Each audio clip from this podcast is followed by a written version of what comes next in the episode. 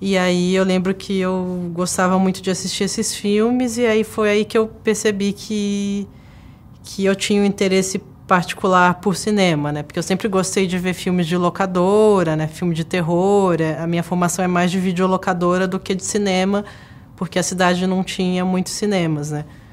E, mas aí eu percebi isso, que eu me interessava por filmes que os meus colegas não se interessavam tanto, né? Que eu tinha uma coisa mesmo com cinema, então naquela época eu decidi fazer cinema, né? Ainda que eu não entendesse os mecanismos, né? Olá, pessoas! Sejam muito bem-vindos a mais um episódio do Highcast.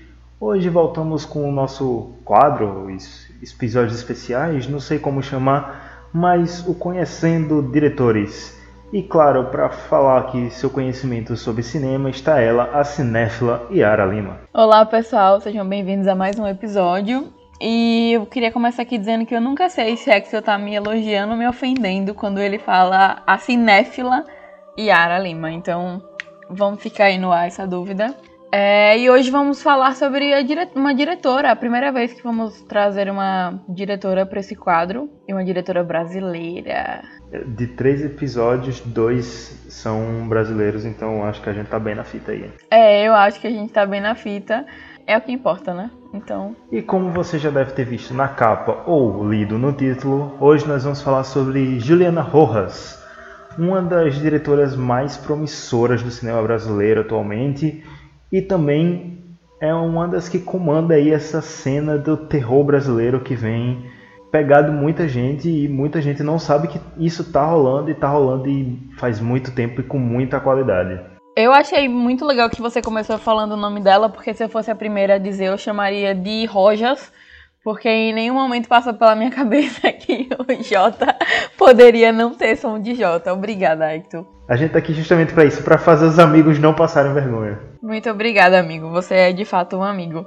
É, e, e para quem não conhece Juliana, ela já tem três filmes aí, tá crescendo cada vez mais, tem vários curtas na conta já. É, e tem se revelado cada vez mais é um nome imprescindível quando você vai falar de cinema de gênero no Brasil. É, como a gente não pode deixar de falar do retrospecto, né? É, a gente tem que deixar claro aqui que Juliana é, como a maioria dos cineastas brasileiros, uma pessoa branca de classe média que nasceu, cresceu, viveu, estudou em São Paulo. Então ela está dentro daquele círculo de pessoas, mesmo sendo uma mulher, ela está dentro daquele círculo de pessoas onde fica, entre aspas, mais fácil de você conseguir produzir suas coisas. Exatamente. E como eu falei, ela é de São Paulo, da cidade de Campinas. Ela nasceu e cresceu na cidade de Campinas.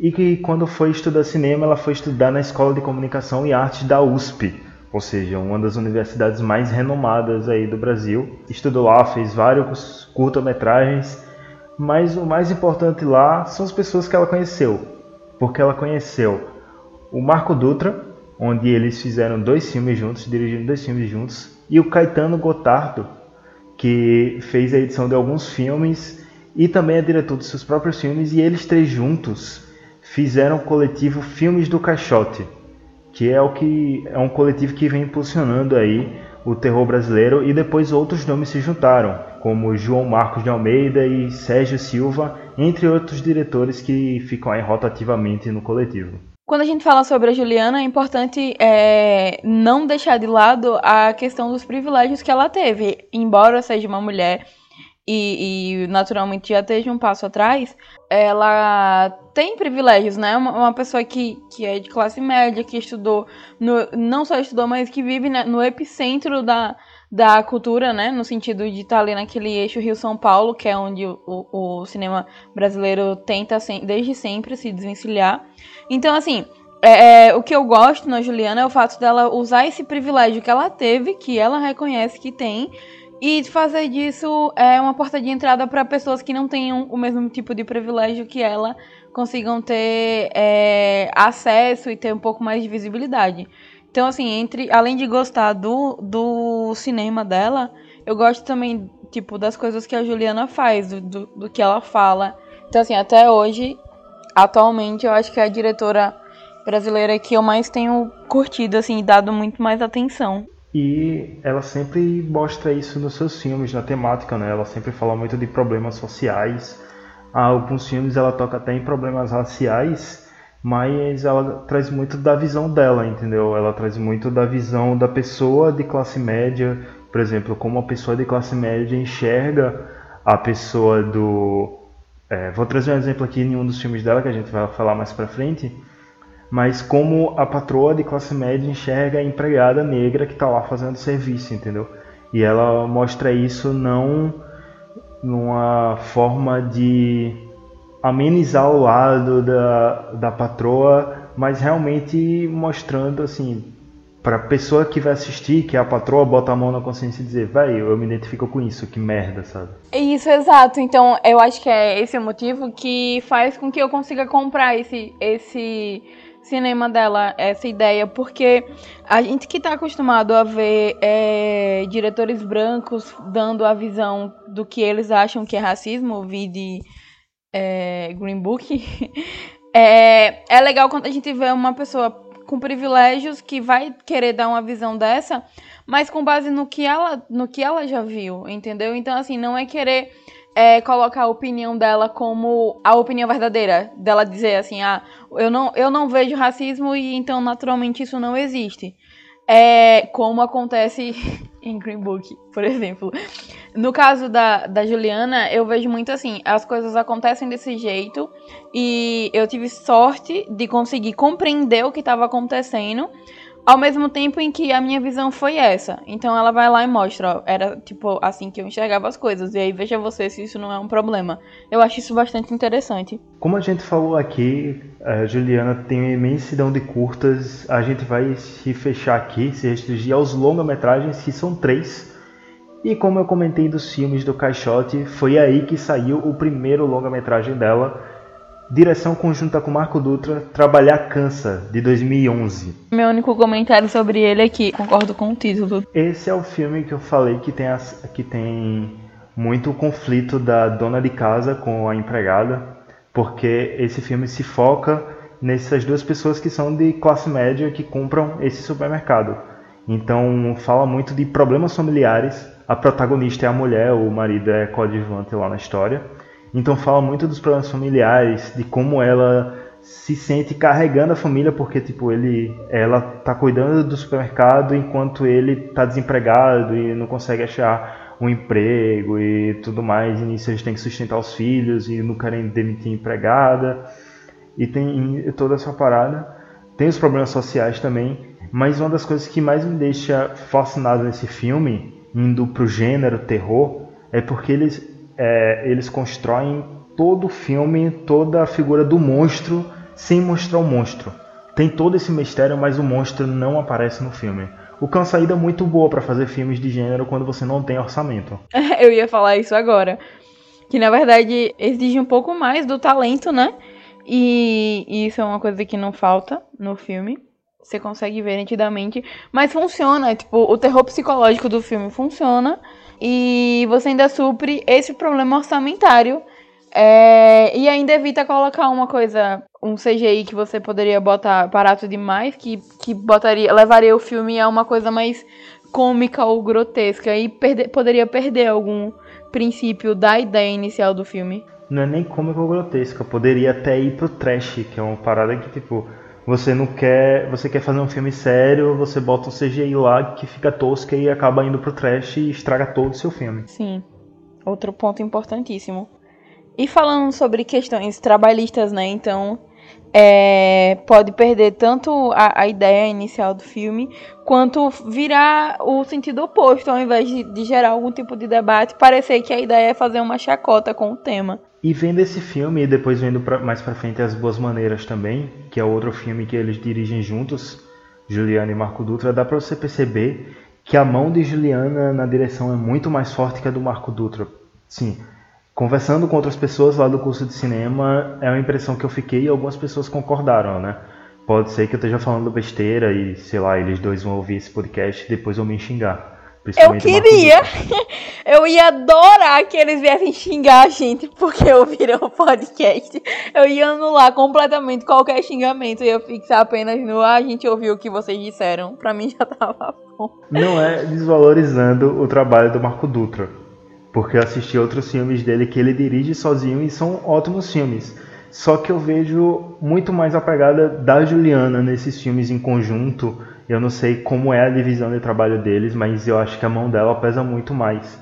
Até porque os filmes dele solo têm um quê mais de drama do que o próprio terror. E o Trabalha Cansa, ele é classificado como terror e drama, né? Sim. Então talvez eles tenham alternado nessa questão de focar um pouco mais em gêneros e juntar as ideias que eles tinham, é, cada um no seu gênero específico. E saindo dessa direção conjunta e indo para o único filme até o momento em que Juliana dirigiu sozinha Sinfonia da Necrópole, que continua com uma coisa meio terror, porque tem os monstros, se passa no cemitério, mas o terror acaba aí, porque o filme é pura comédia, pura chacota, e para completar, é um musical. Cara, esse filme para mim foi uma surpresa tão surreal. Eu conheci a Juliana por causa desse filme, que na época que, que eu conheci, eu lembro que Hector tava falando muito dela. Tipo, muito. Quando ele faz uma propaganda, assim, é de verdade. E ele deu uma aula pra uma matéria que, que eu tava é, sobre o, a Juliana. Ele falou sobre ela e os filmes dela e exibiu Sinfonia da Necrópole. Foi onde eu conheci os filmes dela. E assim, foi. foi uma loucura, porque primeiro que a sinopse, quando você fala sobre coveiro, você não, não. Acho que poucas pessoas vão imaginar inicialmente um coveiro como centro de, de um filme. Ou um cemitério centro de um filme com essa pegada mais cômica. Eu achei que era uma coisa mais terror mesmo. E de repente começaram a cantar e eu fiquei, o que é que tá acontecendo aqui? Mas o filme é muito bom. Eu saí assim, meu Deus, que delícia de filme. E aí, pouco depois dele, que eu vi ele, é que eu fui assistir As Boas Maneiras, porque Hector já tava fazendo propaganda, ah, veja As Boas Maneiras. Aí eu assisti. E foi, tipo, poxa, muito bom, ambos os filmes, muito bom. Mas Sinfonia da Necrópole tem uma coisa, assim, um que é meio de... O que é que tá acontecendo? Que, que a melhor coisa possível é você assistir esse filme sem ter muitas informações sobre. Porque eu não sabia nada, eu não conhecia a diretora, a não ser por nome mesmo. Não tinha visto nada dela caí nesse filme de paraquedas e eu fiquei, cara, que coisa boa, velho. Eu não tô brincando quando eu digo que agora eu estou com vontade de assistir esse filme de novo, porque esse filme é maravilhoso. E assim, mesmo com toda essa comédia escrachada de tipo, velho, é um musical comédia que se passa num cemitério, então daí você já tira a loucura que tá rolando. E ainda assim ela consegue trazer vários problemas sociais, tipo uma parada de que tem que realocar lá no cemitério e tem que tirar os mais pobres que não conseguem pagar para colocar as covas de quem consegue pagar, tá ligado? Então, ela traz críticas, mesmo com humor, ela consegue trazer críticas bem pesadas. Né? O filme tem esse, esse, esses debates, essas questões, e que eu achei isso interessantíssimo, porque é, você pode debater clássico com literalmente qualquer assunto, sabe? Qualquer coisa. Você tá falando de biscoito, você consegue falar sobre o porquê as pessoas que, que sempre comeram bono têm uma visão de mundo um pouquinho mais diferente das pessoas que tiveram o treloso como opção. Tipo, eu adoro o treloso, mas não é legal ele ser sua única opção. E hoje em dia o treloso é caro, antigamente era um real. Eu lembro que era um real. Um real o treloso. Hoje em dia ele é um 75 ou dois reais. E a Juliana leva a sério isso quando ela usa um cemitério para falar sobre classes sociais e funciona, sabe? Você entende que funciona. E quem é, já passou por uma situação dessa de, de enterrar parente, etc., sabe o quão real é isso. Você vai no cemitério e você vê a diferença entre aquelas casinhas, né, que geralmente já são compradas e, e, e as, outras, as outras que não são. Então eu acho legal porque os debates que a Juliana traz funcionam e de qualquer jeito que ela leve, sabe? Tipo, eu não esperava é, nada do que esse filme me deu. Eu não esperava que, que ele fosse do nada virar um musical. Eu não esperava que ele fosse debater com, tanta, com tanto afinco. E outra coisa que eu acho legal pra caramba nesse filme são as relações de poder. Porque a, a, apesar do personagem principal, né, ser o, o homem, que é o, o Deodato, quem manda, na verdade, é a Jaqueline. E é legal ver essa troca, porque assim, ela é. Ele é um cara que ele é sensível, ele é choroso, ele fica triste com, por trabalhar no cemitério. E, e ela leva as coisas muito. Assim, a gente tem que fazer isso, é isso e pronto. Não, ela não tem essa, essa questão de ficar se sentindo triste pelo ambiente. Que é uma coisa que eu sempre imaginei, né? Pra mim, é uma coisa que, que é, o cemitério é uma coisa triste. E o Deodato é essa pessoa. Ele tem várias cenas dele chorando no filme, né? Ele, ele é super zoado pelos, pelos coveiros do filme porque ele fica triste com tudo e os caras estão acostumados com aquela coisa ali, pô, é nosso trampo, vamos fazer, não vamos ficar triste toda hora que alguém chega aqui morto, né? Porque tem até um que, se eu não me engano, ele fala alguma coisa do tipo é, toda vez que chega um morto é trabalho para eles, então isso não deveria ser é, eles ficarem tristes, porque é literalmente o trabalho. E o Deodato chora, ele fica ele fica mal, ele fica pelos cantos. E chega a Jaqueline assim que, olha, o nosso trabalho é isso, vamos fazer aqui agora e pronto. E tem essa pose do Rono, eu acho muito legal a maneira que a Juliana trabalhou essas relações de poder dentro do filme, numa situação em que você não imaginaria que isso poderia funcionar também. É uma parada que ela literalmente muda assim o que a gente tá acostumado, né? Tudo que os filmes, principalmente os, os estadunidenses, colocam na mulher, ela joga pro Deodato, e o que colocam no homem, ela joga para Jaqueline e fica essa troca muito boa, o que dá esse tom cômico crítico muito mais elevado, sabe? E funciona, né? O que eu acho legal é que funciona, porque a atriz que faz a Jaqueline, ela é a Luciana Paz, ela é muito famosinha assim na TV. Ela, ela participou do Tá No Ar por, por várias partes. Sei lá, acho que. Eu não lembro se ela teve todos os anos, mas eu lembro dela lá muito ativa, ela tá agora no Fora de Hora. E eu acho essa mulher um absurdo de engraçada, sabe? Ela e ela funciona em todas as coisas que eu já vi ela fazer. Ela imitando a Damares é maravilhoso. Imitando a Damares é perfeito, velho. É, ela tem essa personagem nova dela que é a sanitarista. É, do Fora de Hora é a melhor coisa que tem nesse quadro. Ela começa a falar e eu já tô rindo. Eu acho que ela é uma, uma atriz muito boa. E eu achei legal pra caramba ela nesse filme. Porque você olha a, a, as questões de gênero no filme e você não acha estranho.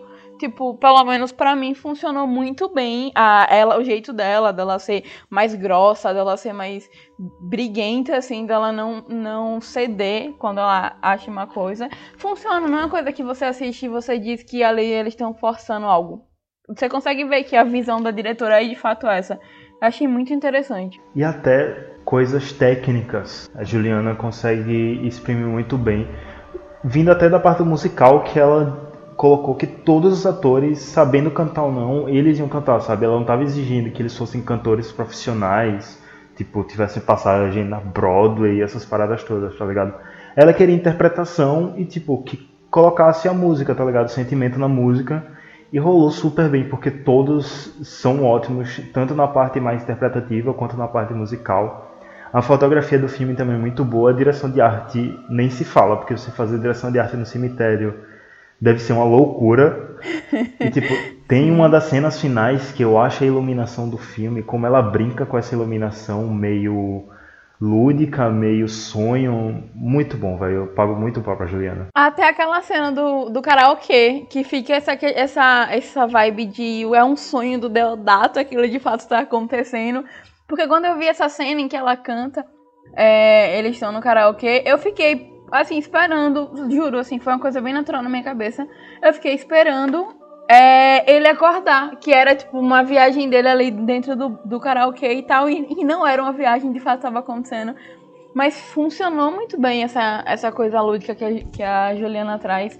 E enfim, assistam Sinfonia da Necrópole, esse filme é maravilhoso. E ele tá disponível no YouTube. Pelo menos da última vez que eu vi, ele ainda tava por lá. É, ele tá aqui, eu acabei de olhar, ele tá inteiro ainda. Pronto, tá completinho no YouTube, o filme mais fácil dela pra achar, então assistam. E saindo de 2014 indo para 2017, Vamos pro filme mais falado da Juliana, o filme mais premiado da Juliana, o filme mais recente da Juliana, o filme de maior orçamento, o filme mais trabalhado, o filme com o elenco mais famoso, enfim, provavelmente o melhor filme da Juliana entre esses três, As Boas Maneiras. Você gosta do filme, Hector? Não deu para perceber ainda, fiquei em dúvida. Você deixou assim eu curiosa em relação a isso. Você gostou do filme? Hum, talvez eu tenha gostado um pouquinho. É, né? Então, realmente, porque você me deixou um pouco confusa, tipo, não pareceu exatamente que você tinha gostado então. E em As Boas Maneiras, Ana contrata Clara, uma solitária enfermeira moradora da periferia de São Paulo, para ser babá do seu filho ainda não nascido.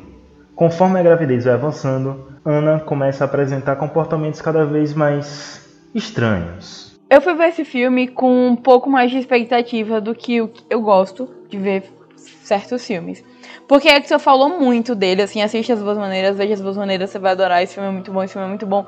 Então, assim, eu fui assistir esperando, sabe, ficar uau. Porque Hector tem um histórico muito bom de indicações. É, e, e, acho que não teve nada que ele tem, que eu me lembre assim agora, não teve nada que ele me indicou que eu realmente não gostei. Então eu fui assistir com, com aquela. Poxa, vai vir uma coisa muito boa. E eu ainda me surpreendi, porque ele foi ainda melhor do que eu tava imaginando. Porque eu tava esperando Chabal. uma coisa mais. É, funcionou, amigo, parabéns. Tava funcionando. Assim, tipo, eu sabia que era uma coisa é, mais voltada pro horror, pro terror. Mas eu não sabia nada, porque Hector, ele não vê nem trailer, né? Então vocês imaginem se ele vai dar informação, ele só fala, assista o filme, e é isso. Ele é muito bom, você vai gostar, ele é foda, assista o filme. E eu fui assistir, né? Sem nenhuma informação sobre, não sabia nem quem eram as atrizes do filme. E eu fiquei maravilhada. Eu poderia ter convencido Yara só dizendo quem era a atriz do filme, porque ela iria assistir. É, eu ia assistir, porque a personagem, a, a atriz que faz a Clara, que é a Isabel Zoar, meu Deus do céu, que mulher maravilhosa, é, eu teria visto por ela. Mas fui assistir pela indicação de Hector e, e, cara, foi uma surpresa tão gostosa ver que aquele filme era nacional e que ele era bom do início ao fim, que tinha uns plot twists que eu ficava, o que é que tá acontecendo aqui? Eu não estou entendendo, velho, o que é que tá acontecendo? É, é, eu realmente fiquei assim, cara, que filme bom. Eu vou indicar para as pessoas do mesmo jeito que Hector indicou para mim. E agora, neste momento, estamos os dois indicando para você aí que assista. É isso, assistam as boas maneiras. É muito difícil falar desse filme sem entrar na zona dos spoilers, porque qualquer coisinha desse filme você já acaba meio que estragando a experiência da pessoa que ainda vai assistir. Então realmente é muito difícil de falar das boas maneiras, da narrativa do filme, sem falar de coisas que vão acontecer e vão te surpreender. É, realmente. E também não olhem as imagens no Google, porque tá cheio de imagem assim, que entrega exatamente. Ah, tem, tem, tipo, dois plot twists no filme. Né, duas coisas que eu fiquei, cara, eu não esperava isso. As duas coisas têm a foto, são as duas primeiras fotos do Google. que horror, velho. Ai, que ódio. Não vejam no Google se vocês não tiverem, não tiverem visto o filme dessa, desse episódio. Vocês já vão lá procurar para assistir. Mas não busquem informações além do que a gente tá te dando aqui. Uma das coisas que eu mais gosto nesse filme é como a Juliana e o Marco conseguem passear pelo gênero, sabe? Tem uma hora que você tá tenso com o suspense e terror, tem outra hora que você tá se emocionando com o drama e tipo do corte de uma cena para outra você tá quase chorando e você começa a rir com uma cena super engraçada, tá ligado? Então eles conseguem passear muito bem por esses gêneros. Não é só aquela coisa de mudar drasticamente de, de situação que deixa aquele, aquela agonia, sabe? De. O que, que vai acontecer? É uma coisa de construção. Mudou a cena e aí do nada você tava rindo e de repente você se percebe apreensivo e, cara, o que é que vai acontecer aqui nesse filme agora? E foi assim que eu fiquei, sabe? Eu tava rindo e aí de repente, não era uma coisa de eu tô rindo, parei de rir já tô assustada. É uma coisa que você tá rindo e você fica, o que, que vai acontecer agora, velho? Como é? que e assim funciona, sabe? Pelo menos bateu desse jeito pra mim. Não teve como, assim, pode ser que o fato de eu não ter nenhuma informação externa tenha ajudado nessa questão. Eu não fazia ideia de nada, eu não sabia nem a sinopse do filme é, quando eu fui assistir. Então, pode ser que isso tenha contribuído para uma hora de mistério um pouco maior em relação a mim. Mas eu realmente acho que, que independente disso, funciona a, a, a ideia da Juliana de fazer essa, esse caminho, sabe? De você tá rindo porque esse negócio é muito absurdo e você tá com medo desse negócio absurdo, sabe? E quando eu falo que é o filme maior orçamento e mais trabalhado dela, eu não falo tipo por exagero, por gostar muito do filme, é porque realmente é. Porque você vendo as técnicas que ela usa no filme, por exemplo, eu falei trabalhar cansa, que ela constrói toda a figura do monstro, do mistério, sem mostrar o monstro. Já nesse filme, a figura do monstro está presente metade do, mais da metade do filme, sabe? Aparecendo mesmo e assim é bem trabalhado. O visual não ficou estranho, não ficou grotesco. ficou a parada que ela queria que ficasse, que conseguisse exprimir os sentimentos que ela queria. Além disso, ela consegue também em alguns momentos usar a animação. Por exemplo, tem momentos que precisa de um flashback e ela faz aquele flashback é, clássico de botar preto e branco ou diminuir o contraste, sei lá. Ela coloca uma animação lá que fica muito natural também pro processo do filme e, assim, é muito bem trabalhada as técnicas que ela usa durante o filme. É um filme que você consegue ver que teve um orçamento, né? É um filme que, que você nitidamente sabe que teve um investimento maior em comparação aos outros filmes que ela fez. E também alguns críticos e algumas pessoas conversando concordam quando dizem que o filme é meio que dois filmes em um. Porque ele tem, como Yara falou, ele tem dois plot twists. Então, depois de um desses plot twists, o filme se transforma, sabe?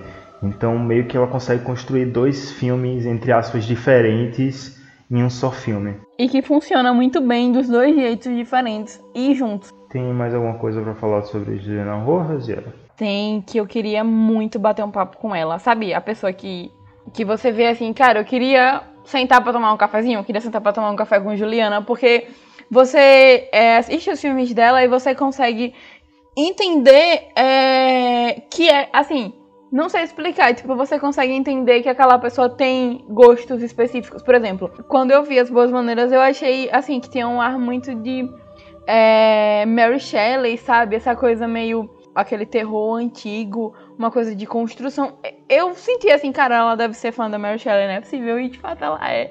Então eu queria muito sentar para tomar um cafezinho com a Juliana e falar sobre as referências dela e como funciona tão bem, sabe? Tipo, eu acho muito legal é, ver a maneira que ela constrói os filmes, ver a maneira que ela coloca lá o gosto dela por cinema de terror. E, e eu queria muito levar a Juliana para tomar um café comigo, bater um papo e ouvir ela falar assim por umas três horas. Seria um sonho da Juliana fazer um encontro com o Highcast e batermos todos um papo, quem sabe gravar um programa, talvez, tomando café.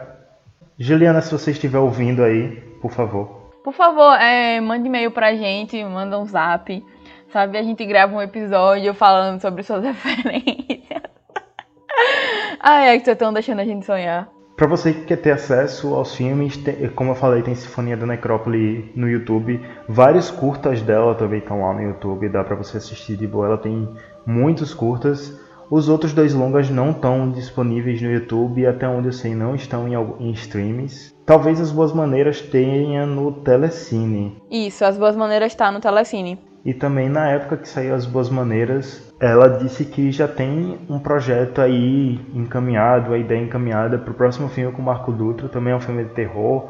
Disse que dessa vez tem coisa de casa assombrada. Depois disso, ela não soltou mais coisas sobre. Foi em uma entrevista, é, numa coletiva depois de uma exibição do filme em algum festival, não lembro qual foi o festival agora. Mas depois ela também não soltou mais nada sobre o filme, então não sei como é que tá andamento aí para os próximos trabalhos dela com o Marco ou dela sozinha. Então o que nos resta é esperar e torcer para que venham mais maravilhosos filmes aí. É, torcer para que venham filmes, né? Que a gente já aposta que vão ser maravilhosos, porque a gente é muito fã da Juliana. E eu acho que isso talvez tenha ficado um pouco nítido nesse episódio. Talvez.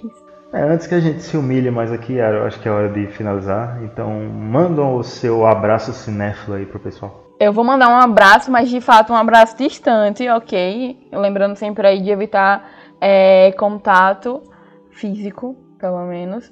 É, mas se você quer que a gente fale de algum diretor, alguma diretora específica que você gosta e que você quer que a gente fale aqui no quadro, você tem aí esse canal aberto para falar com a gente, manda sua sugestão nas nossas redes sociais qual diretor que você quer, quem você quer que a gente fale, qual diretora se, se você quer que a gente fale de algum gênero específico. A gente tá sempre usando as redes sociais aí para saber o que, que o nosso público quer. E no mais é isso. Se cuidem e lavem bem as mãos. Façam uso do álcool em gel se vocês saírem. Só saiam se vocês precisarem ou se vocês forem obrigados pelo é, patrão de vocês, como é o caso de, infelizmente, muitas pessoas. Mas é isso, gente. É isolamento social. Escutem o nosso episódio sobre o que fazer na quarentena. Muito obrigado por vocês estarem ouvindo a gente aqui. Espero que vocês tenham gostado do episódio da Juliana. É, vão lá ver os filmes dela. E é isso, nos vemos de novo próxima segunda. É isso aí, galera. Tenham os cuidados que ela falou. E além de tudo isso, ignorem o presidente, porque ele não fala nada que preste. Então, lavem as mãos, evitem contato, evitem sair de casa. Até semana que vem. Tchau, tchau. Eu também me emociono com o meu trabalho. Se você aprender bem o ofício, ele deixa de ser um sacrifício.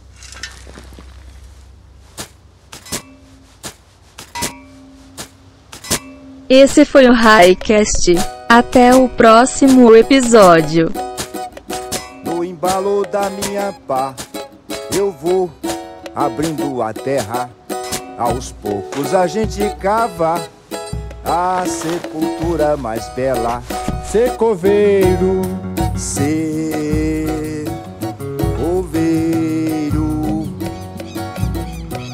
é minha grande satisfação. Não ia não. Pode parecer tenebroso, mas é um serviço honroso. No sol, na lama, no inverno no verão. O coveiro é quem prepara a derradeira morada de todo cidadão. No embalo da minha pá, eu vou abrindo a terra.